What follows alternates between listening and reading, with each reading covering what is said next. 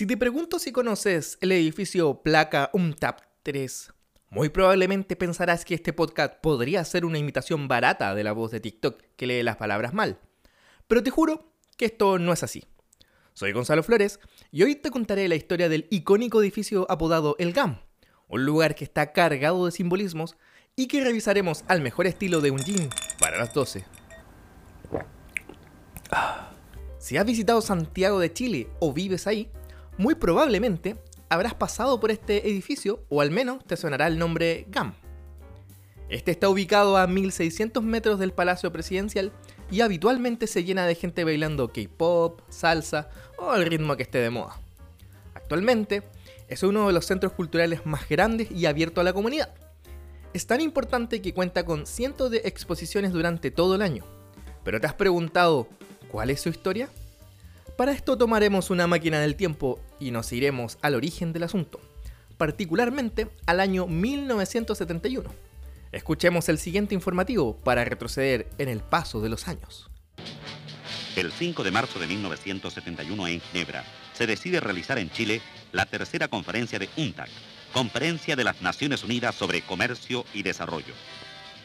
La tarea fundamental de la reunión de UNTAC, que se efectuará en abril y mayo de 1972, es fomentar el comercio internacional con miras a acelerar el desarrollo económico, modificar el actual régimen de comercio internacional para ponerlo al servicio de los países en desarrollo y proporcionar asistencia técnica. Perfecto. Entonces, bajo el gobierno de Salvador Allende, Chile recibe la UNTAP 3, una de las conferencias más importantes del mundo para ese entonces, ya que se daba en medio de la Guerra Fría. En ese periodo, Estados Unidos seguía en conflicto con Vietnam y además era primera vez que la República de China participaría de esta instancia, por lo que todos los ojos del mundo estaban puestos en Chile para ese entonces. El desafío era grande.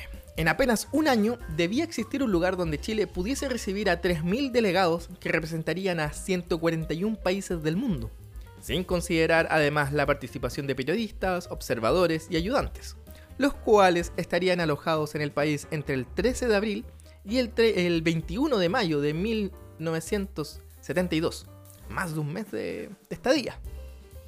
La tarea era titánica, digo, ¿cuánto se demoran hoy en construir un centro comercial o un edificio residencial?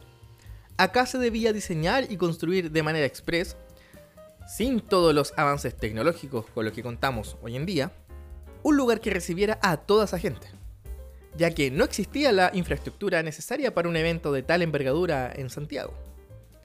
Ante este problema, el presidente Allende firmó el 2 de mayo de 1971 un proyecto de ley que fue despachado al Congreso con el fin de crear la Comisión Chilena para la UNTAP 3. En ella se decidió construir este icónico edificio que alojaría a todos estos invitados y que posteriormente se convertiría en un espacio cultural para la sociedad. O al menos así fue pensado en ese momento. Manos a la obra. Un cartel fuera de la obra tenía escrita la meta de levantar la edificación en tan solo 275 días. Según relata el coordinador de arquitectos, Miguel Laurner, los mismos obreros fueron los que pusieron el emblemático contador, imagen que puedes ver en la portada de este podcast. Tanto era el entusiasmo que eran ellos los que iban actualizando día a día este número. Como dato, este plazo se fijó para darle tiempo a la organización el poder amoblar y decorar las instalaciones antes de la llegada de los invitados. Junto con la construcción del frontis del edificio, también se edificó la Torre Villavicencio, que es la torre que está atrás, justo atrás del GAM. Esta tiene 24 pisos y sirvió como hotel para los asistentes de la conferencia. Para la construcción, según registra el sitio Doble Espacio, trabajaron cientos de obreros y voluntarios, los cuales se dividieron en tres turnos para avanzar durante 24 horas al día. Según Lerner, hubo algunos trabajadores que estuvieron hasta 12 horas al día colaborando en la obra. Este nivel de compromiso era algo nunca antes visto en Chile. Algo que tal vez no sabías es que siempre hubo una conexión directa entre el comité de obra y el presidente Allende, al punto de que el mandatario tenía compromisos concretos con ellos. El arquitecto Lerner, ya amigo de la casa en este caso, recuerda que un día el presidente llegó a visitar, a visitar la construcción Y los trabajadores, que tenían muy buena relación con el mandatario, le preguntaron, y bueno, presidente, ¿y los tijerales? Para los que no sepan, en Chile se le llaman tijerales a la costumbre de realizar un asado o una barbacoa cada vez que en una construcción se han instalado las bases de la edificación. Ante la pregunta, el jefe de Estado respondió, muy bien, yo pongo el vino y que la empresa constructora ponga la carne, pero con un compromiso. Ustedes vienen con sus mujeres. Oh. La respuesta fue un duro golpe para los trabajadores de la época que acostumbraban asistir a estas celebraciones sin sus familias para vivir el holgorio sin mayores presiones. Sin embargo, igual aceptaron el trato.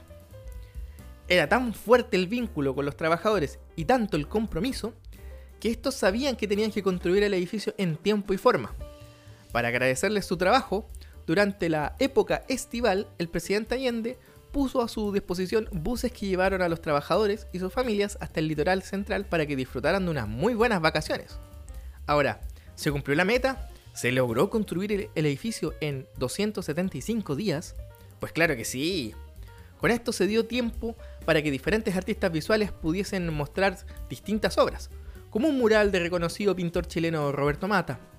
Lo mismo ocurrió con una piedra del escultor Samuel Román, que dedicó unas palabras que abarcan todo el simbolismo de la construcción.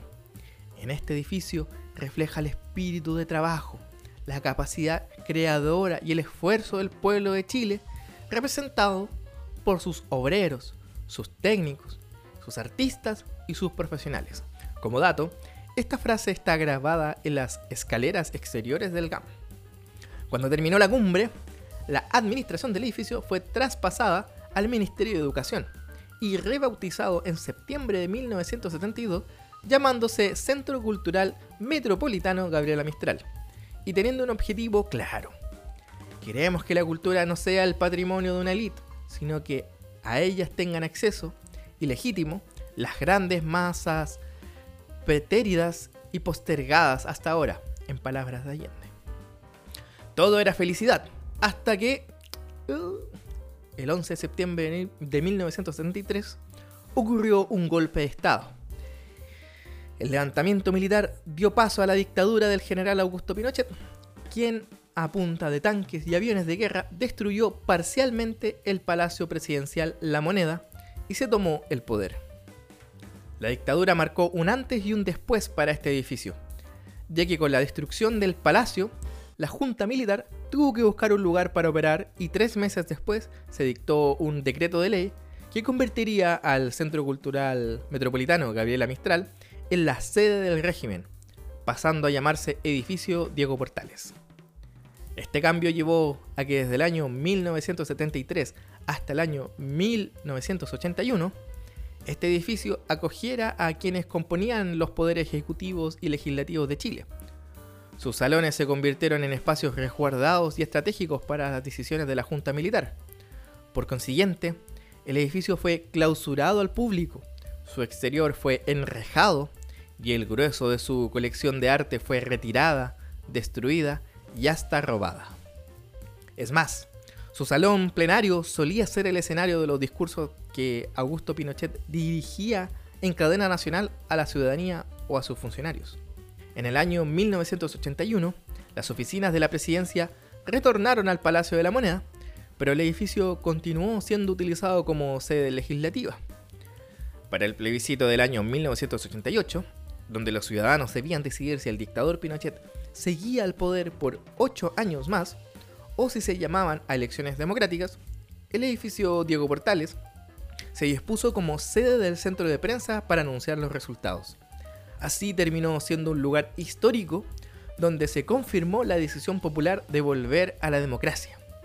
En el año 1990, ya asumido el gobierno de Patricio Elwin, quien fue elegido democráticamente, la Torre Villavicencio, sí, la misma torre que había funcionado como hotel para los delegados y que está atrás del GAM, terminó albergando al Ministerio de Defensa y el sector del Centro Cultural se empezó a utilizar como un centro de conferencias y de convenciones.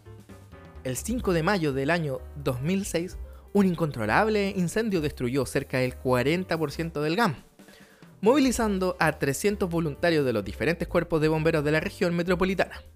El informe final detalló que el, que el fuego, en este caso, se inició por el recalentamiento de la red eléctrica del edificio.